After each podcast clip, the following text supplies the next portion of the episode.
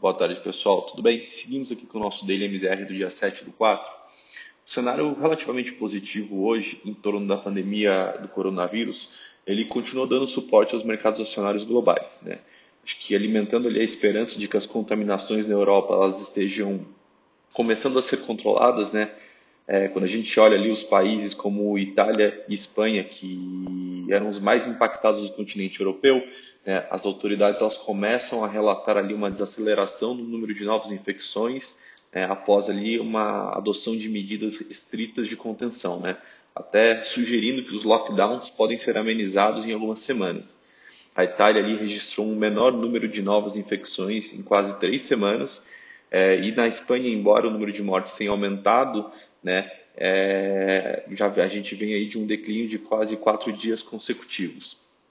O grande reflexo disso ele pode ser visto na alta do índice Eurostox, né, que registrou hoje ali é, positivamente 1,88. No entanto, nos Estados Unidos as notícias elas são menos positivas né, em relação a Nova York, que é o estado mais afetado, a, atingindo hoje um número de picos de novas mortes. É, no entanto, né, acho que devido a uma queda que a gente observou nos últimos dois dias no estado, isso acabou puxando ali a média dos três dias para baixo, mostrando aí possivelmente uma tendência de melhora é, dos casos lá no, no, no estado. As autoridades americanas anunciaram ontem que rodaram ali novos modelos que indicam a possibilidade do número de contaminações do país como um todo é, deve atingir um novo recorde nos próximos dias. É, lembrando que os Estados Unidos hoje ele se aproxima ali dos 370 mil casos, é, frente ali a um número global hoje que está algo em cerca de 1,36 milhões.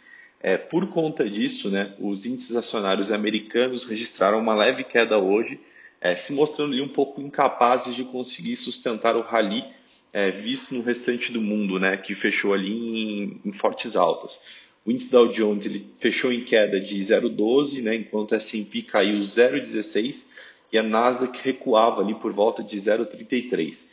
Na bolsa brasileira, a percepção de que a pandemia do coronavírus está desacelerando foi também o que ditou os, os ritmos dos negócios aqui em grande parte do dia, é, sustentando assim uma firme alta das ações do mercado local, também em, em linha com a Europa.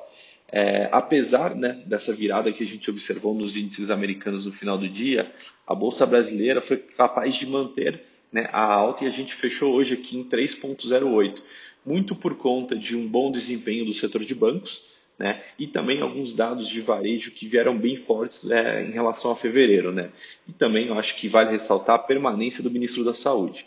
Né. Os bancos apresentaram, os bancos que representam 20% do índice se beneficiaram da notícia hoje de que o governo ele trabalha para tentar amenizar um projeto que hoje circula no, no Senado é, relacionado a aumentar a taxação né, da contribuição social sobre o lucro líquido dos bancos e com isso né, é, os, os, bancos conseguiram performar muito bem. O Banco do Brasil teve alta de 4,70, Bradesco subiu 5,55 e o Itaú fechou positivo ali em 3,70. É, indo aqui para o câmbio, né, a continuidade da melhora no quadro de coronavírus é, no mundo também manteve o viés de recuperação das moedas emergentes no pregão dessa terça-feira, é, o que significou um segundo dia de queda consecutivo da moeda americana em relação ao real, algo que não se viu acho que desde o último dia 26. Né? No fechamento do pregão, o dólar estava sendo negociado com uma queda de 1,30% aos R$ 5,22, após ter tocado ali os R$ 5,18 ao longo do dia. É, o BC, né, acho que vendo esse movimento, deu uma reforçada ali, ajudou no viés de queda, anunciou ali um novo leilão de swap cambial, né, é, mostrando para o mercado que aquele era um movimento é, buscando oferecer liquidez ali numa formação de preços ali, né, ajudando realmente o mercado a, a trazer para um viés um pouco mais de queda da moeda. É, ao todo foram vendidos ali 7.900 contratos de swap nesta terça-feira. É, os juros também eles recuaram ali em toda a curva a termo, né? É, em movimento muito alinhado com o que a gente tem visto lá fora. Os trechos mais curtos, a gente continua com uma percepção é, de atividade mais fraca, uma expectativa de inflação também em queda livre, né? o que tende a levar aí a possibilidade de novos cortes né, de juros de acordo com o mercado é, nas próximas reuniões do Banco Central.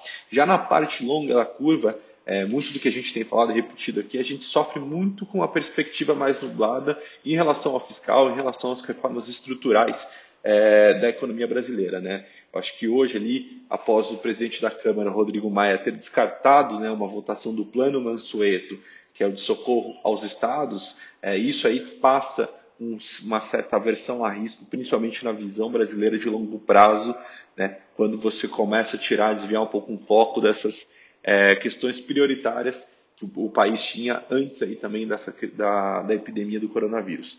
Bom, pessoal, por hoje são essas as informações. Amanhã a gente volta com mais.